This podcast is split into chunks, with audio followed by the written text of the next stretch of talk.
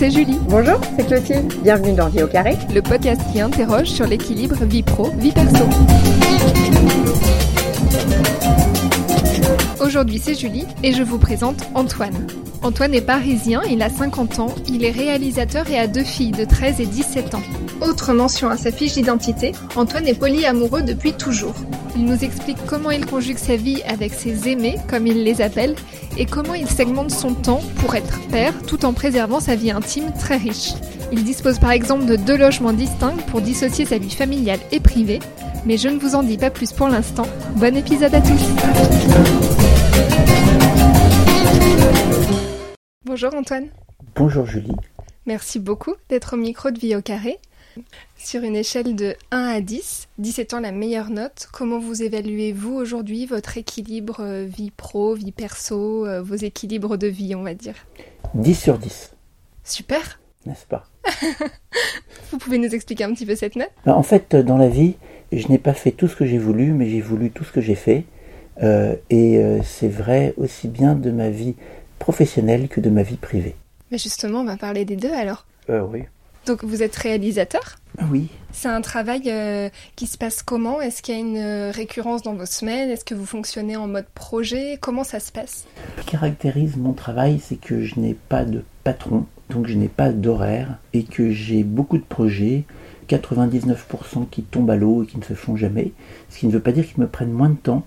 Et puis de temps en temps, un petit miracle qui se fait. Donc euh, le point commun entre la vie pro et la vie perso, c'est ben, en fait de toujours euh, tenter les choses même les plus improbables, et puis de temps en temps, il y en a une qui marche. C'est déjà une philosophie de vie intéressante. Donc il y a le travail de création puis le travail de réalisation. Euh, je suppose que c'est des rythmes de travail qui sont assez euh, irréguliers et assez différents. Oui, effectivement, ben, précisément comme 99% de mes projets tombent à l'eau, du coup je passe plus de temps au travail de création qu'au travail de réalisation. Et la partie réalisation, du coup, se déroule et se matérialise comment? Ça arrive rarement. Je tourne une fois tous les 36 du mois. Donc c'est quand je tourne, la vie s'arrête et je tourne. Voilà. Ça veut dire qu'à ce moment-là, il n'y a plus forcément, enfin en tout cas, votre vie privée ou votre vie intime est plus entre parenthèses à ce moment. Ma vie privée, c'est de tourner quand je tourne, car j'aime euh, beaucoup tourner. Est-ce que quand on a beaucoup d'activités de nuit, c'est pas compliqué de travailler de jour? Non. Alors à titre personnel, je dors, euh, je peux dormir 4 heures par nuit, ça va. Donc mais j'essaye une nuit sur euh, deux ou une nuit sur trois de dormir plus. Ça s'équilibre bien, ça va. Ça permet de profiter de la vie qui est courte. Avec des journées de 20 heures, oui, en effet. Il faut l'optimiser, le temps qui nous est imparti. Comme on vous nous l'avez un peu dit en introduction, vous avez une vie intime qui est assez peu commune. Vous ne croyez pas au noyau du couple. Est-ce que vous pouvez nous en parler? Alors, euh, c'est vous qui dites qu'elle est peu commune. Moi, je le constate peut-être par comparaison, mais je n'ai pas eu pour vocation de, diverger de, la norme. Moi, mon truc, c'était juste... Oui, je suis donc, euh, comme on dit, euh, non monogame éthique, hein, quelque chose comme ça, ou anarchiste relationnel. Enfin, les étiquettes, on peut en mettre plein. En fait, ça fait depuis... que j'ai à peu près 23 ans que je vis de cette façon-là, c'est-à-dire sans avoir jamais été monogame.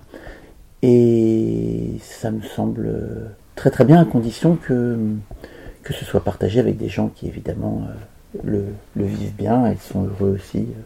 Au début de votre vie intime, vous avez été euh, monogame et vous étiez avec une seule personne et vous vous êtes rendu compte que ça ne vous correspondait pas C'est passé comment? J'ai jamais été monogame. Avant d'être non monogame éthique, j'étais euh, amoureux fou de filles qui voulaient pas de moi. Donc J'étais pas monogame, j'étais, euh, je sais pas, obsessionné gamme de filles qui voulaient pas de moi, un truc comme ça. D'accord. Voilà. Ça durait longtemps. Je pouvais tenir pendant 4-5 ans sur euh, une même fille qui voulait toujours pas de moi. Puis après, je me suis rendu compte que, eh ben, en élargissant un petit peu le regard, il y avait plein de personnes magnifiques, que d'ailleurs, il suffisait d'ouvrir les yeux pour voir en quoi les gens étaient beaux et que finalement, quand je voyais pas en quoi quelqu'un était beau, c'était pas de la faute de la personne, c'était de la mienne, c'est que je savais pas la regarder. Voilà, j'ai changé de regard et la vie est devenue plus belle. Vous avez su préserver ce regard, cette euh, vie intime, et ça se matérialise comment dans votre vie?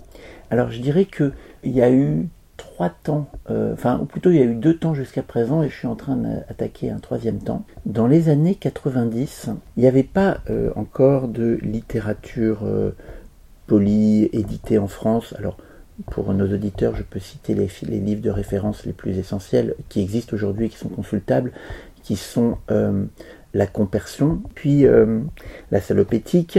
C'est un peu les deux livres de référence. Mais quand moi j'ai commencé dans les années 90, il n'y avait pas de littérature, il n'y avait pas de nom, il n'y avait pas de groupe Facebook. Et grosso modo, j'étais juste un pervers. C'était comme ça que j'étais perçu euh, quand je, quand je disais comment je fonctionnais. Euh, C'était pas très grave, hein, euh, je le vivais bien quand même. Euh, donc ça, ça a duré jusqu'à peu près mes 30 ans, où je voyais des gens ayant des relations suivies, assez sentimental en vrai parce que je suis, un garçon très fidèle et il faut évidemment pas confondre le, sens des mots fidèle et exclusif. Je suis bien sûr fidèle et bien entendu non exclusif. Fidèle, c'est-à-dire que quand j'aime, c'est pour la vie en fait. Et qu'un des grands mystères qui atteint mon moral, c'est le dédésir et le désamour, qui moi ne me touche pas en fait, ça touche les autres. Donc quand j'en suis victime, je comprends mal. Donc ça, c'était à peu près jusqu'à mes 30 ans où je vivais le plus souvent seul tout en ayant des relations, mais voilà, j'habitais ici, seul. Et puis à partir de mes 30 ans, j'ai rencontré la mère de mes enfants, et euh, on va dire, même si c'est un peu schématique, parce que ça s'est pas mis en place tout de suite, et à un moment donné, j'ai atteint une espèce d'idéal de vie qui était qu'on ait deux lieux. Un lieu dans lequel euh, la famille euh, évoluait, et qui permettait d'avoir des chambres pour chaque enfant, etc. Et puis un lieu pour, on va dire, le reste de la vie privée, la mienne, et puis celle des autres, puisqu'en fait c'est un lieu qui est partagé et qui est, qui, est partagé euh, très volontiers avec toutes les personnes qui peuvent euh, en avoir besoin. Ça vous permettait du coup de mener vos deux vies voilà, simultanées? ce qui caractérise cette époque-là, c'est que les vies sont un peu segmentées. C'est-à-dire qu'il y a des temps séparés que, et qu'aussi que les gens ne se rencontrent pas forcément tous. Certaines personnes se rencontrent, mais d'autres pas, au gré d'ailleurs de la volonté des, uns et des autres. Et puis le troisième temps que j'essaye de construire maintenant pour le troisième euh, tiers de ma vie, euh, vraisemblablement. C'est euh, un temps plus une famille polycommunautaire où tout le monde vivrait ensemble et où il y aurait un groupe d'adultes qui seraient tous le les parents du groupe d'enfants, et peu importe d'ailleurs la génétique, bon, c'est une utopie. Mais c'était Pierre Juquin en 1988, qui était candidat aux élections présidentielles, qui disait il faut que la réalité soit la sœur du rêve. Et donc je m'y attelle. Vous parliez tout à l'heure de la fidélité, qui n'est pas du coup synonyme d'exclusivité pour vous. Où est-ce qu'elle se joue du coup? Alors je dirais que c'est pas juste pour moi en fait, puisque le mot euh, fidélité euh, implique que l'on est constant dans ses sentiments euh, vis-à-vis d'une personne. Quand vous pensez à la fidélité en amitié, vous n'associez pas ça du tout à l'exclusivité. Donc c'est vraiment un abus de langage le fait d'associer la fidélité et l'exclusivité.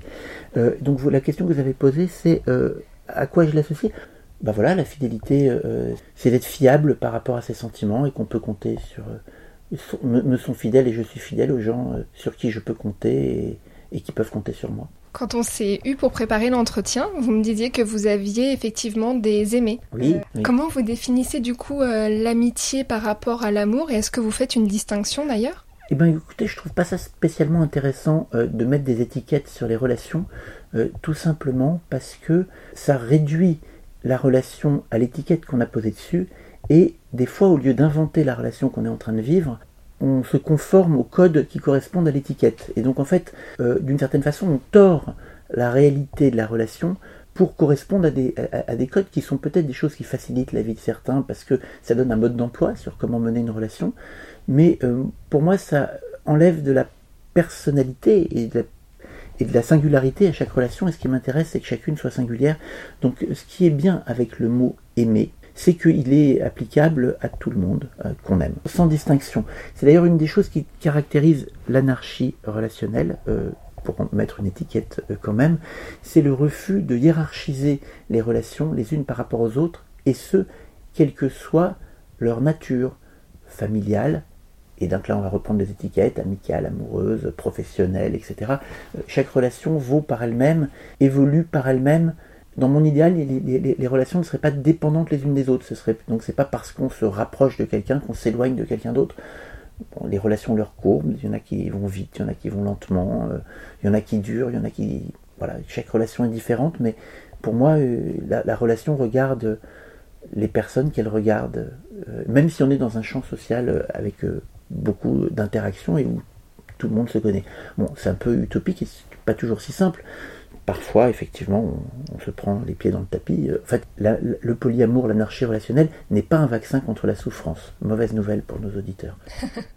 Mais donc, ça se matérialise comment? Et quand vous faites de nouvelles connaissances, euh, c'est quelque chose que vous euh, posez ou alors, en tout cas, que vous verbalisez assez rapidement? Ah oui, c'est-à-dire que je crois que absolument personne que je rencontre ignore que je suis non monogamous éthique, comme on, comme on dit. Euh, c'est-à-dire que c'est important, enfin, notamment dans ma vie personnelle. C'est important, euh, bah, dans l'éthique, il y a notamment le fait de ne pas mentir euh, pour ne pas créer des souffrances inutiles. De toute façon, ça se passe beaucoup mieux avec des gens qui le vivent bien. Il y a pas Donc, plus j'avance, plus je rencontre directement des personnes qui sont finalement proches de ce mode de vie et ce qui est intéressant à l'heure actuelle, c'est que ça se démocratise, ça se diversifie et que ça ne signifie pas que je rencontre des gens qui sont tous les clones les uns des autres. Au contraire. Par contre, il y a un truc qui me pose problème, c'est que c'est quand même souvent des gens, enfin je parle des autres, hein, je parle pas de moi, mais c'est souvent des gens euh, vraiment des, surdoués, quoi, ou des, gens très. enfin des cas, quoi. Et moi, des fois, j'aimerais rencontrer des gens moins surdoués, quoi. Parce que peut-être que le fait d'assumer. Euh, une vie un petit peu singulière implique euh, une démarche personnelle pour laquelle il faut avoir une certaine force de caractère. Donc finalement, c'est des gens qui ont une force de caractère que je rencontre. D'un côté, c'est sympathique, hein, c'est agréable, mais de l'autre, ça manque un peu de démocratie.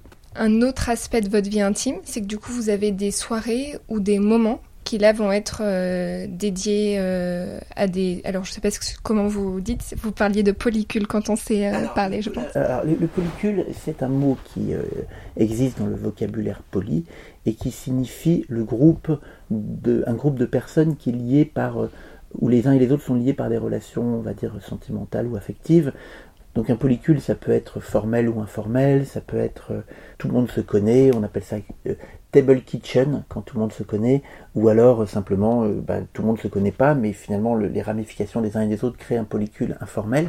Mais effectivement, euh, avec plusieurs de mes aimés, on organise des fêtes qu'on appelle les fêtes polypi. Fois, je, voudrais les appeler sex polypi, mais il semblerait que polypi ça sonne mieux. C'est une contraction. Alors si on prend la version longue, sexpo c'est sex positif, c'est un mouvement qui considère que la sexualité est épanouissante à partir du moment où elle est pratiquée entre personnes adultes et consentantes, bien entendu, euh, mais que c'est pas quelque chose qui est ni honteux ni sale, euh, mais qui est quelque chose qui fait du bien. Poly, bon bah c'est une contraction de polyamoureux, et hippie, bah c'est un petit peu, ça donne un peu l'ambiance de chez nous, voilà.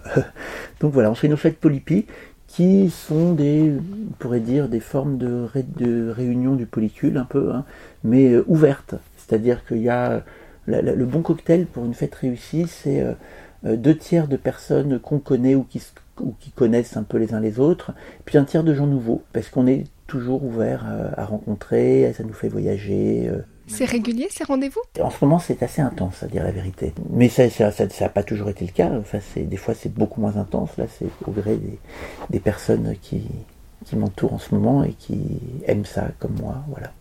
Comment vous voyez euh, ces, soirées et ces moments dont vous me parlez? Est-ce que pour vous, au final, c'est une activité euh, ludique et un hobby? Ou est-ce que c'est un pan de votre philosophie de vie? Les deux, oh, peut-être? Ouais, c'est tout ça. Mais c'est surtout euh, un moyen de rencontre de plein de gens. Parce qu'il y a plein de gens qui se rencontrent là aussi, qui se revoient après et dont on est très heureux de savoir qu'ils se revoient après, mais ça ne nous regarde pas. voilà, pour nous c'est très simple, ça se vit très simplement et c'est relativement facile de réussir une fête comme ça, il suffit de réunir des gens chouettes, quoi. Quel équilibre vous arrivez à faire entre euh, votre vie érotique et votre vie affective? Bah Là encore, il n'y a pas trop de frontières. En vrai, euh, euh, chaque relation est singulière, chaque relation trouve son, modus vivendi. la manière dont on perçoit la relation physique est, différente d'une personne à l'autre, et puis peut-être aussi d'un moment à l'autre, mais surtout d'une personne à l'autre quand même peut-être, je vais dire une banalité, c'est que quand même, la qualité de la relation apporte beaucoup à la qualité de la sexualité. Ou on va dire la réciprocité de la relation apporte beaucoup à la qualité de, la, quand le désir est déséquilibré, c'est pas terrible. Mais c'est une banalité, hein, je dis là. Je crois que c'est vrai pour tout le monde. Hein. C'est pas spécifique à, mon mode de vie. Vous avez, ça veut dire beaucoup de relations longues? Euh, Oui, euh, j'ai pas mal de relations longues, oui. Où il y a toute une dimension affective, mais, mais pas forcément pardon, une, une dimension érotique. Oui, chaque relation est différente. Certaines sont longues, effectivement, ou euh, ne sont pas forcément sexuelles. En fait, peu importe en vrai.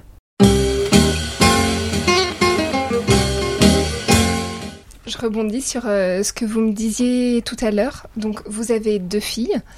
Aujourd'hui, vous avez aussi deux logements. C'est la, situation actuelle, c'est ça, oui, tout à fait. Qui sera peut-être amené à évoluer dans l'avenir, on verra. Et comment vous expliquez à vos filles votre euh, vision de l'amour, par exemple? Bah écoutez, euh, pour le coup, elles en sont euh, témoins et c'est pas l'objet de grands débats. Euh, elles savent bien que leur père et leur mère, parfois, voire souvent, dorment ailleurs avec d'autres personnes. Parfois, elles en connaissent les prénoms, parfois non. Mais disons que c'est pas un sujet de conversation, à part dans l'idée, nos filles sont libres et mènent leur vie comme elles l'entendent et qu'on leur pose pas trop de questions. Voilà. D'accord, ok. ça les a jamais questionnées pour, euh, pour elles, c'est quelque chose qu'elles ont toujours vu. Donc... Euh. Si ça leur, euh, peut-être qu'elles me poseront des questions un jour. Quand elles voudront me poser des questions, je leur répondrai. Vous parliez du coup de cette troisième phase à venir dans votre vie. Vous réfléchissez à avoir un autre logement ou, avoir, ou à hmm. vivre à plusieurs? Ouais. en fait, ce que je note, c'est que quand j'ai commencé à être poli dans les années 90, il n'y avait pas de pensée polie et je, je, bégayais un peu. Je, il y avait les livres de François Saint-Père que je connaissais pas, euh, mais qui existaient, qui était qui est un peu le, notre notre mère à tous.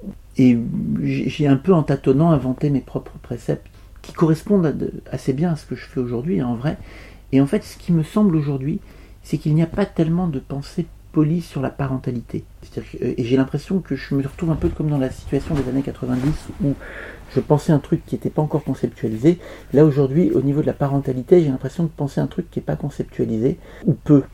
C'est-à-dire qu'il y a un groupe Facebook, par exemple, qui s'appelle Polyamour et Parentalité, mais qui ne parle à peu près exclusivement que de euh, quoi faire euh, des enfants qui ont été conçus dans un cadre mono et euh, qui, une fois qu'on devient poli, comment on fait Est-ce qu'on doit le, cacher au juge d'application des peines Enfin, c'est-à-dire celui qui s'occupe de la séparation des, parents, là.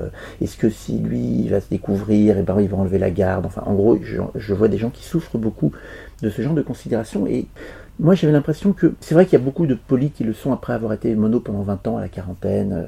Bon, c'est pas mon cas. Euh, et c'est pas le cas non plus de nombreux jeunes qui arrivent aujourd'hui. Il y a des jeunes qui rentrent dans leur relation affective en étant polis directement sans passer par la case mono.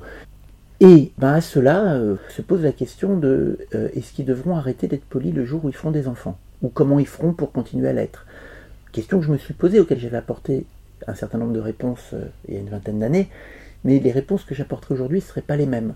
Sans doute parce que j'étais, moi, peut-être pas prêt à l'époque, euh, euh, ou, entouré de gens qui n'étaient pas prêts, c'est possible. Le, fantasme, mais qu'on essaye de, rendre réel dans les temps qui viennent, c'est une famille polie, c'est-à-dire un groupe d'adultes euh, qui pourraient faire des enfants dans mon idéal utopique, il n'y a même pas forcément besoin de savoir qui est le père génétique, par exemple. Et que, évidemment, tous les adultes qui soient là assument leur rôle de parents vis à -vis de tous les enfants qui sont là c'est peut-être très casse-gueule, hein, mais euh, d'ailleurs je voudrais faire une petite remarque. Euh, à chaque fois qu'il y a une merde dans une relation polie, euh, on entend Ah, vous voyez, c'est un schéma qui marche pas, etc. Mais est-ce qu'on pose la question sur les un divorce sur deux dans les relations mono de Ah, vous voyez, c'est un schéma qui marche pas? Donc, non, ce n'est pas un vaccin contre la souffrance, ni contre les séparations, ni contre les malentendus, ni contre les évolutions de relations, ni contre le désir, etc., etc. Mais c'est pas une raison pour ne pas essayer et pour ne pas essayer de comprendre les dynamiques humaines, euh, affectives, euh, les niveaux de maturité des uns et des autres qui les rendent capables d'assumer euh, leurs rêves. le passage du, du, rêve à la réalité peut donner l'occasion de se prendre des murs. On voit des personnes qui rêvent des choses mais qui les fuient dès que ça commence à devenir réel. Enfin, ce que j'observe en ce moment, on verra bien la suite, hein, je ne peux pas raconter la suite de l'histoire, mais c'est qu'il y a certaines personnes dont, à qui je parle de ce rêve et que ça soulage. Ça les soulage parce que il voulait pas faire d'enfant en couple. Il voulait pas faire d'enfant tout seul. Et donc il se disait, mais peut-être que je veux pas faire d'enfant tout court. Et tout d'un coup, quand je parle de ça, ils disent, ah mais oui, mais comme ça, tout d'un coup, enfin, toutes les, murs, toutes les barrières s'effondrent, et tout d'un coup, oui, j'en ai envie. Bon, bah, si on arrive à réunir un groupe de personnes, un polycule suffisamment bien humainement pour s'aimer les uns les autres, hein, c'est très chrétien dans, notre affaire en fait. Aimez-vous les uns les autres. Et bien peut-être qu'on y arrivera, ou peut-être pas, on verra, on fera le point dans quelques années. Et du coup, actuellement, vous faites comment avec euh, vos filles et leur maman? Vous vous euh, séparez de la charge mentale euh, Ça se... Je sais pas ce que c'est. La charge mentale, c'est le, travail quotidien. Ah bah ça, le travail quotidien, on le fait. Hein. Pas le choix hein, quand on a des enfants. Donc on fait tous notre part. C'est très égalitariste. Tout le tout dans la communication, enfin comme des parents. C'est vrai qu'il m'arrive souvent de courir, de prendre, de sauter sur un vélo. L'autre nuit, j'avais ma fille qui avait son bac le lendemain et qui me téléphone à 5 heures du matin euh, sur le mode euh, Papa, j'ai mal au ventre. J'ai sauté sur un vélo pour aller lui faire une bouillotte. Bon, voilà quoi, c'est la vie. Donc il faut que les deux logements ne soient pas trop loin l'un de l'autre alors, pour ce genre d'urgence. Les deux logements sont à peu près à 10 minutes en vélo l'un de l'autre, ce qui est relativement commode. Elle a dû attendre sa bouillotte à peu près un quart d'heure. La question des équilibres de vie, c'est quelque chose qui a toujours été important pour vous? C'est une question que vous vous êtes posée d'ailleurs Mais jamais, c'est le thème de votre euh, podcast, mais honnêtement, euh, franchement, je ne comprends même pas le, problème au fait. C'est-à-dire que vous avez jamais euh, réfléchi votre vie en fonction d'équilibre, c'est ça que vous me dites? Bah, Je veux dire que juste, je, je me suis débrouillé depuis toujours pour ne jamais faire ce que j'ai pas envie de faire. Et euh, je n'arrive pas à faire tout ce que je veux faire, mais je ne fais que ce que j'ai envie de faire. Et je me suis débrouillé pour que ça passe. Un petit truc pour que ça passe, c'est d'avoir une vie qui coûte pas cher, par exemple. De ne pas avoir de gros besoins. Comme ça, du coup, on a moins de besoin, on a moins besoin de gagner d'argent. Du coup, on est plus libre. Mais bon, je dis ça, c'est facile. Euh, je sais que, enfin, c'est facile à dire. Après, euh, la réalité est violente quand même. Mais pour l'instant, pour moi, je me suis toujours débrouillé. À l'heure du bilan, est-ce que vous avez euh, des frustrations, des choses que vous aimeriez améliorer dans votre vie? Alors l'heure du bilan, vous y allez un peu, un peu vite là. Hein. Excusez-moi. À l'heure du bilan de notre entretien. Ah d'accord. J'espérais quand même avoir encore quelques années qui m'attendent. Mais cela dit, il y a une question éthique qui se pose. Je, parfois, je compare la vie de François Truffaut, qui est mort à 52 ans et qui est un grand cinéaste, et ou la vie de Georges Charansol, qui était un critique de cinéma qui est mort à 95 ans. Il se trouve que je l'ai interviewé quand j'étais jeune. Et je me suis souvent demandé est-ce que je préfère avoir la vie de François Truffaut mort à 52 ans ou la vie de Georges Charansol mort à 95 ans? Maintenant que j'ai 50 ans, la question se pose de façon de plus en plus coriace. je crois, que je vais peut-être me résoudre à avoir la vie de Georges Charansol finalement, surtout que j'ai pas fait beaucoup de films. Euh, donc voilà, je ne sais pas. Donc à l'heure du bilan, euh, c'était quoi la question? Est-ce que vous avez des frustrations, des choses que vous aimeriez bah améliorer? Oui, évidemment que j'ai des frustrations. C'est bien pour ça que j'espère avoir encore quelques années de vie. J'aimerais réaliser le rêve dont je vous ai parlé, et puis j'aimerais réaliser aussi les 30 euh, scénarios que j'ai écrits et que je n'ai pas tournés. Donc ça fait pas mal de pas mal de frustrations. et quelle serait votre plus grande fierté? Euh, ma plus grande fierté, ah, j'ai encore radoté, c'est euh, de, n'avoir jamais fait dans la vie que ce que j'ai voulu. Puis euh, peut-être aussi d'être aimé, d'être honoré par l'amour des gens qui m'aiment. Et qu'ils soient très différents les uns des autres aussi. On va terminer par les questions express pour vie au carré. Vous êtes plutôt technophile ou technophobe? Ben, En fait, moi j'ai commencé ma vie sentimentale grâce au Minitel. Ensuite, j'ai enchaîné par Internet, ensuite par les applications. J'avais beaucoup d'admiration pour les gens qui étaient capables de draguer dans la rue, mais j'ai toujours été très très nul. Quoique je sois toujours en relation avec une fille que j'ai draguée dans le métro quand j'avais 15 ans, et qui, euh, ce qui prouve un peu ma fidélité. Est-ce que vous avez un plaisir ou une habitude coupable? L'orange pressée euh, après le sexe. Et pour un dîner idéal, vous inviteriez qui? Euh, Jiane, qui est juste là à côté de moi, qui est absolument merveilleuse. Et puis euh, vous peut-être, et puis euh, toutes les personnes qu'on aime. Enfin, je crois que le dîner idéal, c'est un peu une polypie en vrai, hein, pour dire la vérité. et enfin, est-ce que vous avez un conseil pour nos éditeurs? Surtout, faites absolument ce que vous voulez, et si ce que vous voulez, c'est ce que vous faites, c'est très bien, ne changez rien. Merci beaucoup Antoine. Merci. J'espère que cet épisode vous a plu. Si c'est le cas, dites-le nous. Vous pouvez commenter, partager, liker cet épisode sur les réseaux sociaux. Pensez aussi à lui attribuer des étoiles sur Apple Podcast, ça nous aiderait beaucoup. La semaine prochaine, c'est déjà le dernier épisode de la saison 3 de Vie au carré. Pour finir en beauté, Clotilde a échangé avec une experte qui a participé à l'élaboration du congé paternité en France. On parlera de l'équilibre des rôles et des sexes au sein de la famille. D'ici là, on reste en contact via LinkedIn, Instagram, Facebook et bien sûr notre site vieaucarré sans accent.com. À très bientôt